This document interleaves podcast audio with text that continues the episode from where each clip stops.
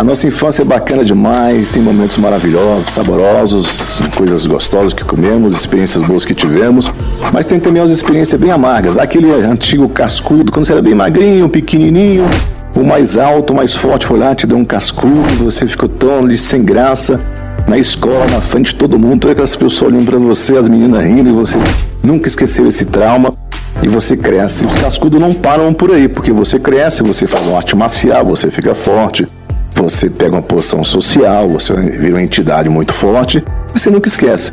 Mas você deve perdoar. Mas as imagens você não esquece. Já começa a acontecer coisas no seu presente, atuais. Você está ali numa entidade da empresa, as pessoas se sentam na mesa, duas sentam lá, três sentam ali, você senta aqui sozinho. É um cascudo. Você faz um trabalho, um projeto, a pessoa critica, maldiz, faz pouco caso, cascudo. Você fala com a pessoa, a pessoa faz que não te ouviu, que não te enxerga, que você não existe, cascudo. Você passa um ambiente, as pessoas tratam com indiferença é, da tua quadra, da tua rua, do teu conjunto, da tua família, ele não te reconhece. Quando junto com outras pessoas ali mais amigas, mais bem-sucedidas, e você talvez seja simples no momento, te trata de qualquer jeito, são cascudos. Sim, isso machuca e se irrita, que dizer que não irrita não é verdade, perdão existe, mas ninguém é ingênuo. Mas assim, o que, que você faz? Um trabalho de autoestima. E qual o jogo da vida? Esse jogo social. Como sobressair com essas dores? Como sobressair nessas situações tão difíceis?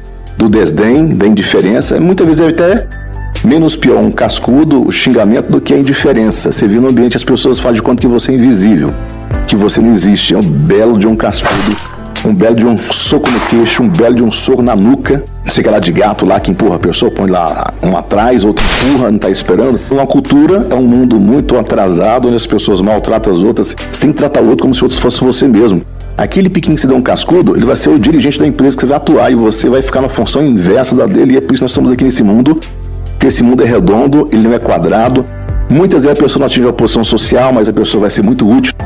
No momento de doença, no momento de crise, com um diálogo, emprestando o ombro, que você saiba que você tem que ter autoestima, tem que ter amor próprio, mas não deixa as pessoas montar no seu cangote.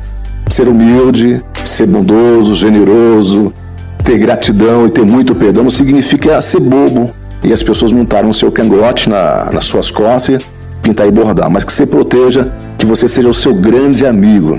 O bullying não é só o jovem, o adolescente, o adulto passa por bullying também, mas você tem que continuar o seu trabalho, estudando, aperfeiçoando, crescendo, melhorando e o mais importante, se amando. Já que eu não consigo mudar o mundo, eu tenho que começar a mudar por mim mesmo através das minhas boas ações e o mais importante, bons pensamentos.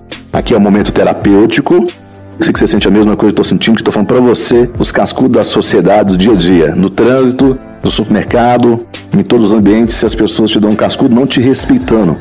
Trate o outro como se o outro fosse você mesmo sempre. A melhor forma de mudar é mudar você interiormente, fazer uma reforma interna e limpando essas angústias, esses traumas, essas revoltas, onde a gente está sendo testado e avaliado o tempo todo no Big Brother da vida em busca do bem, em busca da luz. Você comunga das mesmas ideias que eu estou falando aqui com você? Eu creio que sim. Porque você é único, você é insubstituível e eu quero que você trabalhe essa musculatura melhorando e não ficando estagnado, revoltado. Que você acordar cada dia seja um novo espetáculo, uma nova chance de se remodular, reconfigurar, ressignificar esse comportamento com muito sucesso. Bom demais conversar com você. Eu sou o Demi Borges, publicidade, sou locutor publicitário aqui do Guardadores, Brasília, Distrito Federal, sou instrutor de oratória pesquisador da Humana, palestrante motivacional de alta performance. Eu sou Altidata. Trate o outro como se o outro fosse você mesmo. Sempre um beijo no seu coração. Tchau e até o próximo encontro.